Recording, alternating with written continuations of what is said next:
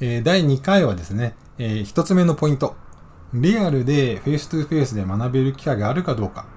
っていうポイントについて少しお話ししていきたいと思います。まあ、うちのスクールの生徒さんの中にも、オンラインで勉強するのは不安だというふうにおっしゃる生徒さんもいらっしゃいますし、その気持ちは非常によくわかります。慣れてくれば、えー、オンラインでも十分勉強できることはわかるんですけれども、パソコンの使い方やインターネットの使い方も不安だという50代中高年の方々にとっては、えー、最初はリアルでフェイストゥフェイスで学びたいという気持ちは本音なんじゃないかなというふうに思いますね。そういった初期の PC への慣れの問題だけではなくて、実際わからないところがあった場合に気軽に聞けるかどうか、先生の表情がわかるかどうかというのも非常に安心感につながります。また、講師側からしてもですね、画面だけではなくて、生徒さんの表情もよくわかるので、ここうなずいてらっしゃるけれども、本当は不安なんじゃないか。もう一回説明してあげた方がいいのかなみたいな言葉ではないですね、コミュニケーション、情報というのを講師が受け取って生徒さんにお伝えするということができるんですね。まあ、オンラインでもできるんですけれども、生徒さんが作業している姿を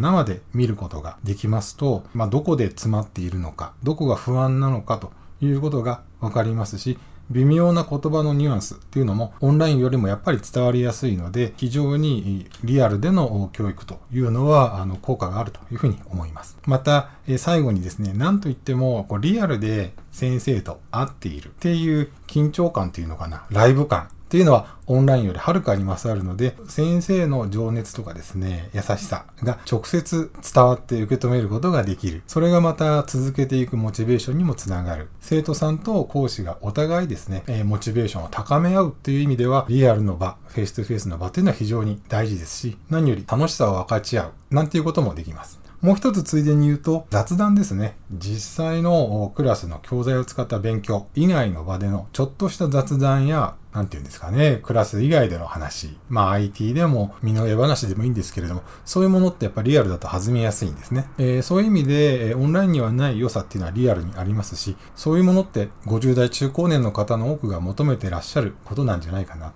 まあ、通常オンラインメインで勉強されてるとしても、いざという時にリアルで会えるかどうかという点も大事です。例えば、PC がちょっと故障してうまくいかなくなった。急になんかパソコンが動かなくなった。そういった時にはですね、実際にパソコンを直接見ていただけると非常に安心ですし、あの、助ける方もその方がやりやすかったりします。そういったことで、まあ、50代中高年の方々のためにはですね、もうリアルで、えー、学べる機会があるかというのが一つ重要なポイントになるのかなという点を今日はお話ししました。ではまた次回、えー、よろしくお願いいたします。次回は、えー、学習を見守って指導してくれるというポイントについてお話しします。